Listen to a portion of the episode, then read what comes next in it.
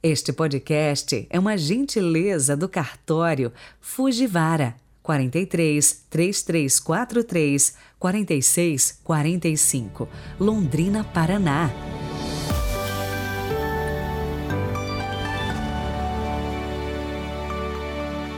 Vai primeiro reconciliar-te com o teu irmão, é o que diz Jesus no Evangelho desta sexta-feira, 11 de março de 2022 e como esta palavra deveria ser ecoada nos quatro cantos do mundo. Que a concórdia entre os povos seja o principal avanço. Mais amor no coração e menos guerra, aliás, se possível, a eliminemos de todas as esferas da nossa vida.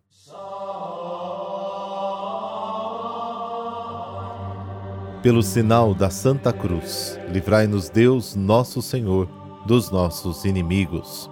Concedei, ó Deus, que vossos filhos e filhas se preparem dignamente para a festa da Páscoa, de modo que a mortificação desta quaresma frutifique em todos nós.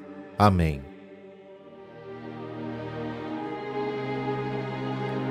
Mateus capítulo 5, versículos de 20 a 26.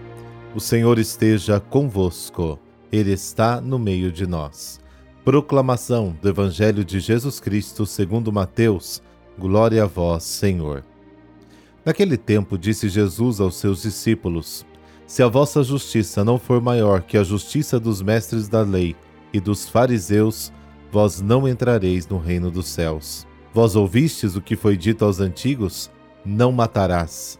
Quem matar será condenado pelo tribunal. Eu, porém, vos digo: Todo aquele que se encoleriza com seu irmão será réu em juízo.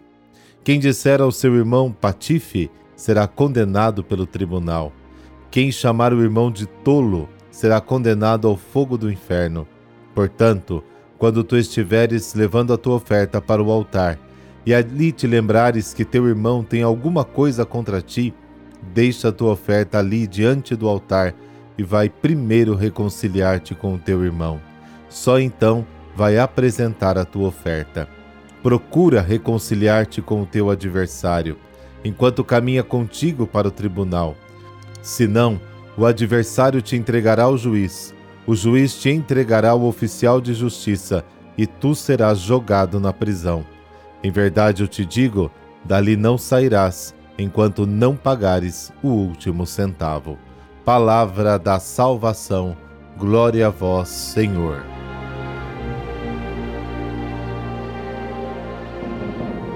O texto do Evangelho de hoje faz parte de um todo maior, Mateus 5:20 até o versículo 48.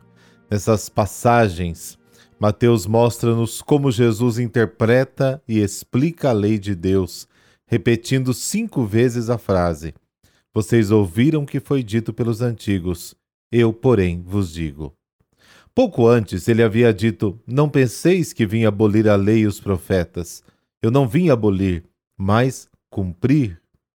A atitude de Jesus perante a lei é ao mesmo tempo de ruptura e continuidade. Rompe com as interpretações erradas, mas mantém o essencial que a lei deve alcançar, a prática de uma justiça maior, que é o amor. O primeiro versículo apresenta a chave geral de tudo que se segue em Mateus 5. A palavra justiça nunca aparece em Marcos e sete vezes aparece no Evangelho de Mateus. Isso tem a ver com a situação das comunidades para as quais Marcos escreve. O ideal religioso dos judeus da época era ser justo diante de Deus. Os fariseus ensinavam: uma pessoa alcança justiça diante de Deus quando consegue observar todas as normas da lei em todos os seus detalhes. Este ensinamento gerou uma opressão legalista e deu muita angústia às pessoas, porque era muito difícil poder observar todas as normas. Romanos capítulo 7. Por causa disso, Mateus recolhe as palavras de Jesus sobre a justiça, mostrando que ela deve vencer a justiça dos fariseus. Para Jesus, a justiça não vem do que eu faço para Deus observando a lei, mas do que Deus faz por mim, me acolhendo como filho e filha. O novo ideal que Jesus propõe é este: sede, pois, perfeitos, como é perfeito vosso Pai Celeste. Isso significa você será justo diante de Deus quando tentar acolher e perdoar as pessoas como Deus me acolhe e me perdoa, apesar dos meus defeitos e dos meus pecados. Por meio de cinco exemplos muito concretos, Jesus mostra como alcançar essa justiça maior, que supera a justiça dos escribas e fariseus. A lei diz: Não matarás.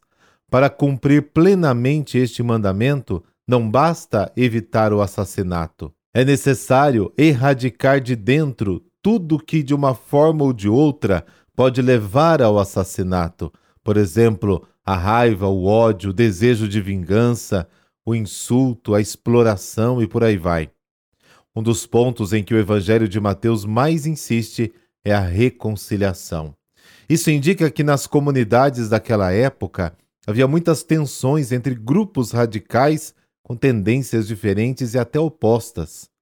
Ninguém queria ceder ao outro. Não havia diálogo.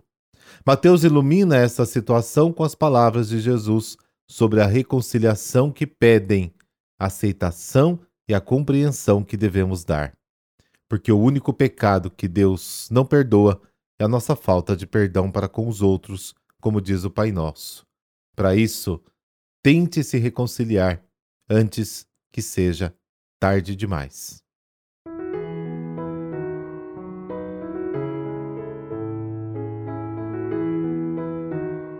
E hoje a igreja celebra os santos Rufo e Zósimo. Segundo o martirológico romano, Rufo e Zósimo estiveram entre os discípulos que fundaram a primitiva igreja de Filipos, entre os judeus e os gregos. Eles pertenciam ao número dos discípulos do Senhor. Filipos era a cidade célebre da Macedônia, nos limites com a Trácia. A composição étnica da comunidade cristã era majoritariamente ex-pagã, enquanto os provenientes do judaísmo eram minoria. O cristianismo fora levado aos filipenses pelo próprio São Paulo. Era a primeira comunidade por ele fundada em solo europeu. E talvez também por isso a comunidade dos filipenses esteve sempre mais perto do seu coração, como mostram as várias expressões da carta que São Paulo lhe escreveu na prisão romana, ou com maior probabilidade de uma prisão de Éfeso. Conta-se que esses dois mártires estavam na companhia de São Paulo e Santo Inácio quando fundaram a primitiva igreja entre os judeus e gregos em Filipos, na Macedônia. Nada mais sabemos de suas biografias. São Policarpo, passando por Filipos a caminho do martírio, assim exortou os cristãos daquela comunidade: Exorto-vos a buscar a paciência, virtude que tendes visto em Rufo e Zósimo e nos outros apóstolos. Estejam certos que eles não têm corrido em vão, mas na justiça acompanham os passos do Senhor Jesus. Eles não amam o século presente, mas somente aquele que por nós morreu e ressuscitou. São Rufo e Zósimo provavelmente sofreram martírio entre o ano de 107 e o ano de 118 em Filipos, na Macedônia.